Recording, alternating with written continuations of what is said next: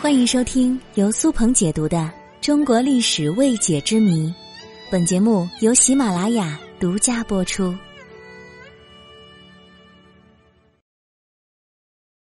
慈禧太后洗脚到底有多讲究？你知道吗？慈禧太后是同治皇帝的生母，她垂帘听政近五十年之久，成为晚清实际的统治者。作为一个权势熏天的女人，她的生活质量之高令人啧舌。很多人都知道，慈禧太后穷奢极欲，甚至挪用军费去修建颐和园供自己玩乐。那本期节目，我们就单单的来详细谈谈慈禧太后是怎么洗脚的，你就知道这个女人是多么会享受生活了。慈禧太后十分注重养生。他认为泡脚比吃补品更有效，许多小病可以通过泡脚来消除。慈禧泡脚是非常讲究的，她用的可不是平常的热水，而是太医根据季节的变化专门为她研制的处方药水。比如夏天天气炎热潮湿，杭白菊为主要方剂，既能提神又能避暑，这样慈禧就可以清泉明目，不会中暑了。冬季天冷的时候，慈禧就用热剂木瓜汤来洗脚，这既能促使血液循环、温暖膝盖，又能使皮肤柔软。慈禧的洗脚水会根据不同的节气、天气的变化，随时的增减方剂用量。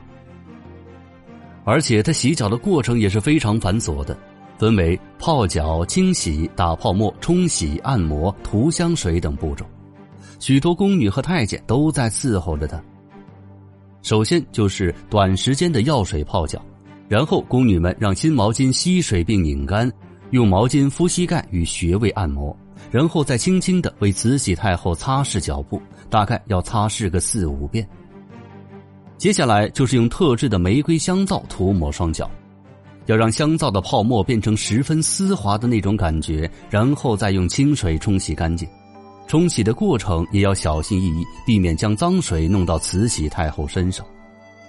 最后就是要涂抹香水了，香水要拍打的均匀，让慈禧太后觉得自然舒服。每次按摩脚的时候，是慈禧太后一天当中最闲散惬意的时刻。慈禧通常会一边享受宫女的按摩带来的舒适，一边闭着眼睛和宫女闲聊。把慈禧太后伺候的舒服了，宫女们会得到很多的奖励。洗脚的最后一道工序就是剪指甲了，当然这不是每次洗脚都需要的工序。一个宫女会单膝跪地，将慈禧的脚放在她怀里剪指甲。清朝宫廷中有严格的规定，宫女们不准私自携带刀具，这其中就包括剪子，甚至包括指甲刀。所以每当剪指甲的时候，要首先请示慈禧太后。后来，慈禧太后为了身体着想，还特意让太医替她研究药浴。另外，据说她的每双袜子只穿一次，不会重复来穿。慈禧光是换袜子，一年就要花费一万两银子。即便是如此呢，她的脚还是很容易发臭。所以，慈禧太后每天坚持洗脚，不仅能够去异味，还能缓解疲劳、修身养性。知道了慈禧太后的洗脚过程，我想各位听众朋友是不是想到了足浴呢？我算了一下哈，如果按照慈禧这些项目来服务的话，洗一次脚的费用大概是二百八十八元吧。如果每天都洗，这一年呢，一共得花费十万零五千一百二十元。就算人家足浴店给你办个 VIP 打个折，那一年花费也得小十万块钱呀。